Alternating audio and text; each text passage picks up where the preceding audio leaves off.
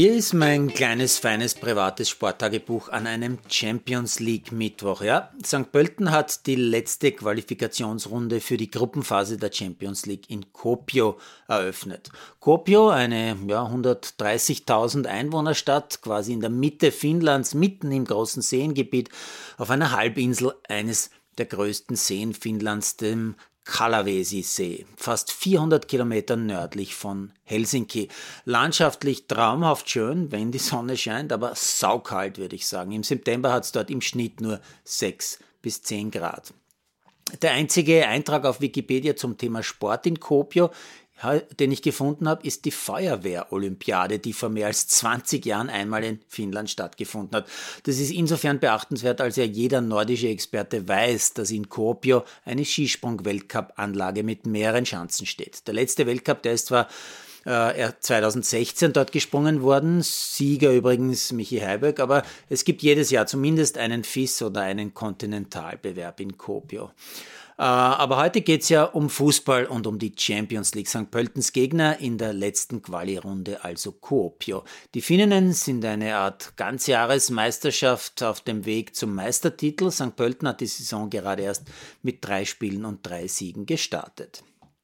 Zu Beginn dieses Spiels hat es in Kuopio 8 Grad, also eh kein Schneetreiben. Die Sonne blinzelt sogar noch kurz ein bisschen in das feine kleine Stadion mit Kunstrasen.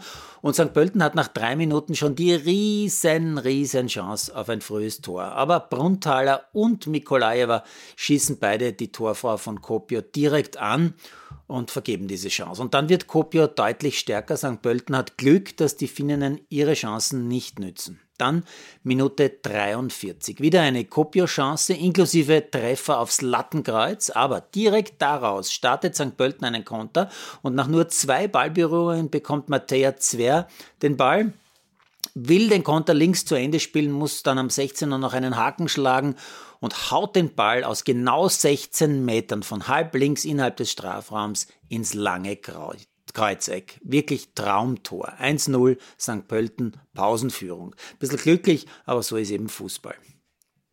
Die zweite Hälfte dann leider nicht so berauschend wie die erste. Was mir besonders aufgefallen ist, die Spielerinnen von St. Pölten nicht so konsequent, vor allem gegen Ende des Spiels bei einigen Eckbällen der Finninnen. Es war also dann doch eher eine Zitterpartie. Aber am Ende ein 1 zu 0 auswärts und eine gute Ausgangsposition für das Rückspiel nächsten Mittwoch in St. Pölten und die Chance auf die Champions League Gruppenphase, die lebt. Vier Teams haben einen Fixplatz in dieser Champions League Gruppenphase. Olympique Lyon, Wolfsburg, Chelsea und Barcelona. Alle anderen, also auch viele große Namen wie Paris Saint-Germain, Bayern, Arsenal, Juve, Real Madrid, Frankfurt, Man City und so weiter. Sie alle müssen in dieser aktuellen zweiten Quali-Runde schon spielen. Einige der österreichischen Nationalspielerinnen haben schon gestern ihre Champions League Quali-Spiele bestritten. Für Manu Zinsberger und Laura Wienreuter könnte es mit Arsenal London noch eng werden mit der Champions League Gruppenphase, denn die beiden haben gestern in London gegen Ajax Amsterdam nur 2 zu 2 gespielt. Sarah Zadrazils Bayern haben bei Real Sociedad in San Sebastian knapp 1-0 gewonnen, so wie heute St. Pölten. Zadrazil war allerdings nicht im Kader, denn sie hat Corona. Übrigens so wie auch Manuel Neuer und Leon Goretzka, die beiden Bayern im Nationalteam der Deutschen, die können Nations League nicht spielen. Ja, und dann muss ich äh, noch was erzählen. Ich habe heute äh, quasi einen nostalgischen Ausflug gemacht und zugleich Karibikurlaub mit der Seele, wenn man so will. Ich sage nur Folgendes. St. Kitts and Nevis Patriots gegen Barbados Royals. Ein Karibik-Duell im Cricket, live zu sehen bei The Zone. Nostalgisch deshalb, weil ich als 13-jähriger Bub zum ersten Mal bei einer Gastfamilie südlich von London den Sommer verbracht habe und die hatten direkt vor dem Gartentor eine riesige öffentliche Cricketwiese und jeder, wirklich jeder hat dort Cricket gespielt. Ich also auch irgendwann. Später habe ich mir dann sogar ein sehr hochwertiges Bat gekauft, also diesen breiten Schläger aus Edelholz. Und dann habe ich auch zu Hause im Park in Wien im 18. Bezirk versucht, meinen Schulkollegen Cricket schmackhaft zu machen, mit sehr wenig Erfolg. Trotzdem sind meine Erinnerungen an diesen sehr britisch-kolonialen Sport positiv und heute wieder mal aufgefrischt worden.